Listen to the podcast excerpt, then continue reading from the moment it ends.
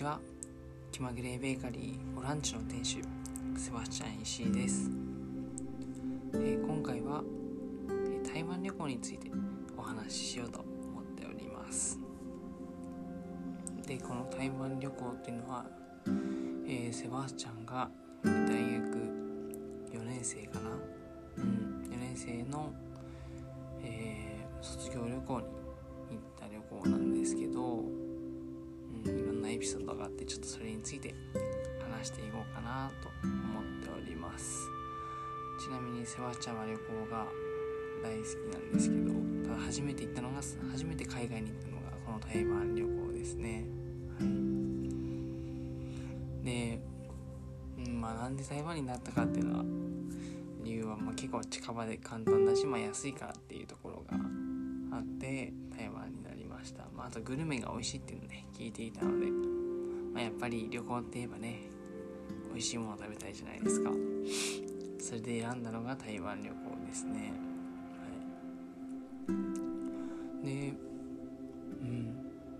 その記憶をたどっていくとそうですね朝行ってまあ、大阪の関西空港から、まあ、飛行機に乗って台湾の台北ですかね。台北に到着して確か到着したのがえっ、と午前ぐらいが午前、うん、10時とかだったかな、うん、昼前ですね。昼前に到着して。ただそっからいきなりま問題が確かあってえっと、ホテルに1回荷物を預けに行こうっていうことを、まあ、みんなで話しててでちょっと行き方がわからないからもうタクシーで安いしタクシーで行っちゃおうっていうことになったんですけどまさかそのねタクシーの運転手に英語が通じないってことがあってで住所とかも英語のね住所は表示できるんですけどもう地図を見せるしかなくてここここって感じで見せてただいや向こうもねちょっとこいつ何言ってんだってなるななってたと思うんですけど全然伝わらなくてちょっとその最初ホテルに到着するまでね時間がかかってしまいましたね。いやなんかうん運転手さんも結構年配だったんですよね。うん。やっぱりまあ結構、うん、これ偏見はあるかと思うんですけどまあ年配の方はちょっと英語にまだね喋れない人が結構いたりしてまあそこはアジアだと結構どこでもそうかなっていうところはあるんですけどそれでうんだからやっぱりできるだけね若い人に声をかけた方がいいかなと思いますね。ただタクシーの運転手ってなるとねやっぱ年配の人が多くてとりあえずその空港に近いタクシー乗り場から行こうと思ったんですけどなかなか通じなくて。時間かかってしまいましたね。しかも5人で行ってたんですけどその3対2で5人一気にタクシー乗ることが結構大変なの大変というか難しいので3対2に分かれていったんですけどそれでまたちょっとはぐれちゃったりしてなかなか時間かかってしまいましたね。はい。まあそれなんとか、えーホテルに着いて荷物預けてとりあえず楽しみのねランチというか昼ご飯何食べようかなっていうので、まあ特に決めてはなかったのでそこら辺ブラブラ台北？台北をブラブラしてなんかまあいかにも街中のなんかその住民？台北の住民向けのね食堂みたいな場所がちらほらあったのでそこに入ってみようってことで入ってまあなんかお弁当テイクアウトみたいな感じでなんか紙のお弁当に、まあご飯は必ずいてて、まあ、4種類ぐらいお惣菜をね選んでそこに、うん、それぞれ入れてもらって、まあ、外で食べるって感じなんですけどうん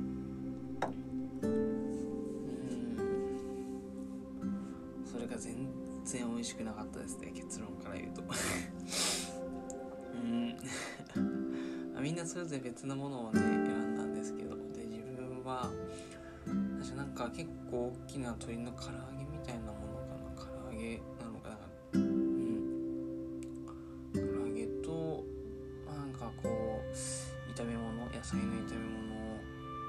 となんかお豆腐みたいな、ま、結論から言うとこれ鴨の血を固めたものだったんですけどその時はなんか結構お豆腐というか濃厚そうな豆腐に見えたんですよね、まあ、色はちょっ感じだったんですけどなんか煮込んだ豆腐で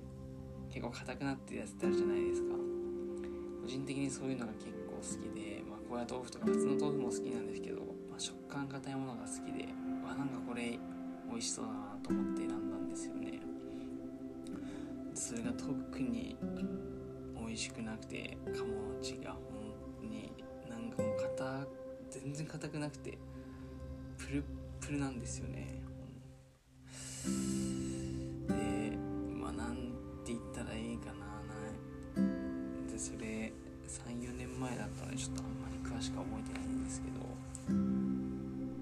まではちょっと覚えてないんですけど、う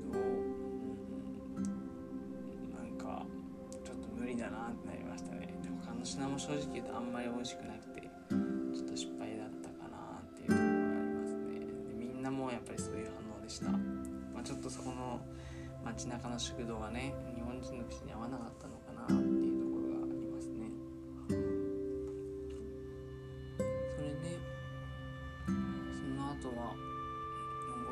まあ、台北101かななんか川があってその中をブラブラ散策したりしたのかな。うん。そしてまあいろいろ面白いものがあったりしてね。やっぱりパイナップルケーキとかもあったりして。それは美味しかったですもちろん。パイナップルケーキは。うん、ちょっと甘いですけどね。で台湾でしたことといえば、まあ、それと、まあ、やっぱり夜市シリン夜市で、他にも夜市があったんですけどとりあえず一番近場のシリン夜市に行ったってこととえっ、ー、とさっきその台北101っていうタワーの一番下の階かなに有名な小籠包のお店があって、まあ、そこでみんなでご飯食べたってことと、まあ、9分ですかね。あの「千と千尋の神隠し」の舞台モチーフになってるかなって言われている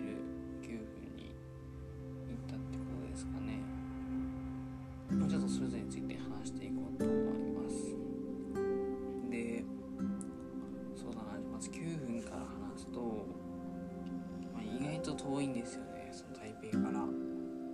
確か40分はかかったかな、まあ、電車で行ったのかな。電車が一番安かったから電車でとりあえず行きは行って。40分とか乗ってたのかな。40分45分ぐらい乗って行って。でさらにその駅からそこからもうタクシーかな何か車で行かないといけないので、まあ、なんとか。って言ってもね駅に行けばすぐに観光客だったら乗れ乗れっていう感じになるんでそれで行って山の上までずっと登っていってあその時に覚えてるのがタクシーがめちゃくちゃ怖かったってことですね。うん。なんかすごいスピードでカーブとか曲がるしガンガン攻めるんですよ。まあなんか多分アジアアジアっていうかどこの国でもそうなのかもしれないですね。なんか割とそういう点では安全なのかな。うんガンガン攻めていって山なのになんか本当に大丈夫かなっていうところあったんですけどまあその時々がまたね楽しいっていうところもあって。で行って9分をこうずっと登っていってまあ千と千尋の景色だなっていうのは確かにすごいあって、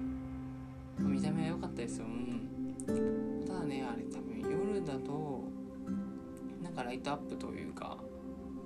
電灯がついててさらにこう千と千尋感が増すというかそんな感じなんだと思うので夜に行けばよかったかなっていうことは思ってますね。まあ昼だったのでちょっと伝統とか見えなかったんですけどそれでもうんすごい「千と千尋」っぽい景色でで個人的にジブリはすごい好きなのでよかったなっていうのは思います。ただ9分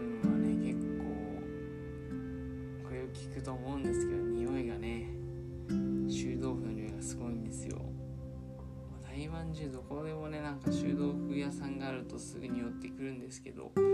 9分でも結構修道具屋さんがあってお土産屋さんがあってそっかなんか修道具屋さんもなんか何店舗があってもう匂いがねすっごい臭くてあの匂いは本当に嫌ですよ、うん、まあまあまあそれで匂いはちょっと置いておいて、まあ、9分にだ帰りはずっと帰りはタクシーで帰ったのかな？なんかみん5人で行ったんでみんなで割り勘して行けばいいと思ってその時はねなんとかお願いしてみんなで一気に同じタクシーに乗って割り勘で、うん、結構安く帰れたかな、まあ、帰りこう結構待たなきゃいけないので、ね、タクシーも待たなきゃいけないし電車待たなきゃいけないしちょっと面倒くさいなってこと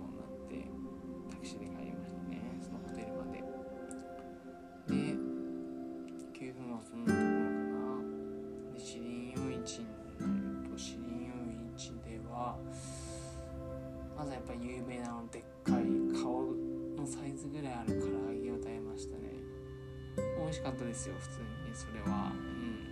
それはこう評判通り。まあめちゃくちゃ美味しかったかって言われるとねちょっと。うん。まあまあまあ。1回半分4分の1が食べればいいかなっていうところはあるかもしれないですけど。うん。あとはなんかね食べて覚えてる覚えてるのはなんかすっごい辛い。なんだろう麺かな。なんかプラスチックの器に透明な器に入れられたなんか冷麺っぽいのかな。うん。めっちゃくちゃ辛くてそれが本当に。ただ個人的にはそれが結構好きでしたね。うん。シンプルなんですよ。なんか麺とつゆとちょっときゅうりとか入ってたのかな。うん。で辛さとかも一応調節できたんですけど結構辛めでお願いして辛いの食べたかったんでねめっちゃ辛いんですけどなかなか美味しくてもう良かったですねそれは。あとはなんか胡椒餅かな？胡椒餅とか自分で買ったわけではないですけど食べてた人いましたね。胡椒餅はどうだろうな。なんかそもそも台湾料理大体その